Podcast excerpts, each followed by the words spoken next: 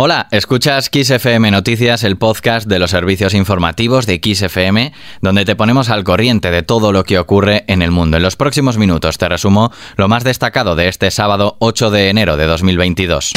XFM Noticias con Daniel Relova. Los partidos ya se preparan para el primer lance electoral de este año que tendrá lugar el próximo 13 de febrero en Castilla y León. Desde Salamanca, durante la convención intermunicipal del PP, el presidente nacional del partido, Pablo Casado, y el de Castilla y León, Alfonso Fernández Mañueco, han focalizado sus intervenciones y discursos en el líder socialista y presidente del gobierno, Pedro Sánchez.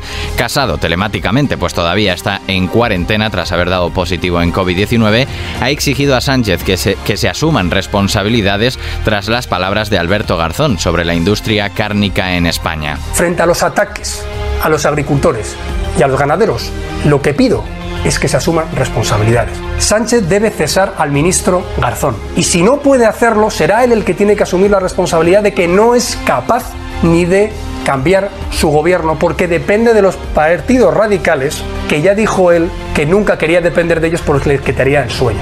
Y según Casado, a los agricultores y ganaderos quien les quita el sueño son los ministros de Sánchez. Para el líder popular, la carne española es la mejor del mundo y ha dicho que la defenderán en todas partes. Por otro lado, el líder de la oposición se ha referido también a las casi 200 movilizaciones convocadas por la Red Ciudadana de apoyo a los presos de ETA Sare en otras tantas poblaciones de Euskadi, Navarra y el País Vasco francés que han pedido el fin de la política penitenciaria de excepción para los reclusos de la banda terrorista y el acercamiento de todos ellos a cárceles de la comunidad autónoma vasca. ETA ya no mata, la hemos derrotado los fiscales, los jueces, los policías, las fuerzas y cuerpos de seguridad del Estado, las fuerzas armadas, los políticos demócratas, la cooperación internacional, pero eso no quiere decir que haya ahora que darles nada por haber tenido que dejar de matar porque han sido derrotados. Y el hecho de que haya tal impunidad para que haya 200 concentraciones hoy es algo que verdaderamente nos llega al corazón.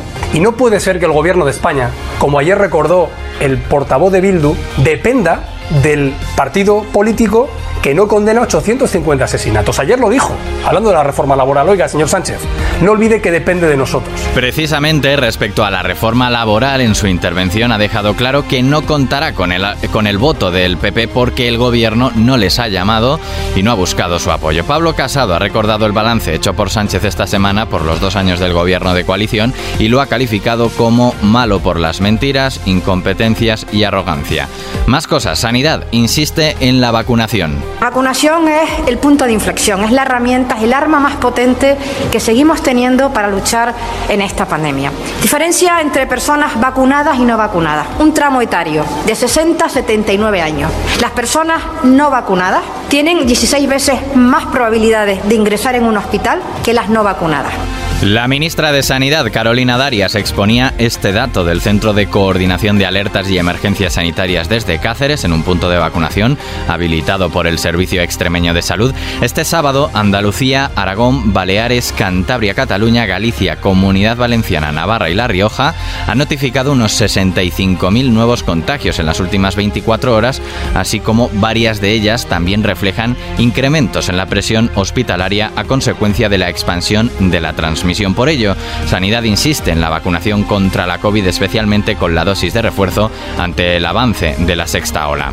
Más asuntos destacados, el caso del tenista serbio Novak Djokovic ha dado un nuevo giro después de que sus abogados revelaran que el número uno del mundo recibió una exención médica para entrar en Australia sin vacunar al haberse contagiado de la COVID-19 el pasado diciembre. Las autoridades de Australia revocaron el visado del tenista por incumplir las medidas contra la COVID-19 a su llegada al país el miércoles por la noche. Desde entonces se encuentra retenido en un hotel en Melbourne.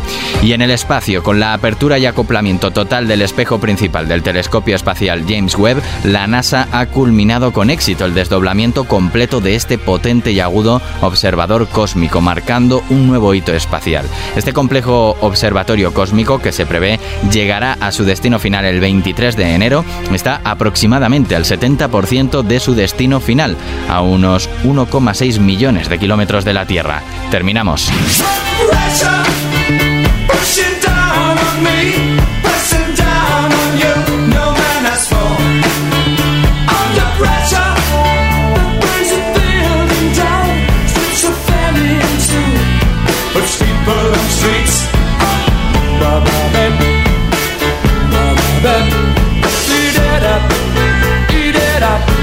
El 8 de enero es un día marcado en el calendario de todos los fans y seguidores de David Bowie, de no ser por un cáncer de hígado que acabó con su vida. El 10 de enero de 2016 el artista cumpliría este sábado 75 años. El rey del glam publicó a lo largo de su vida un total de 25 álbumes de estudio. Recientemente, a pocos días de que se publique el número 26, un álbum póstumo titulado Toy, Warner anunció que se ha hecho con los derechos de todas sus canciones. Con Bowie terminamos.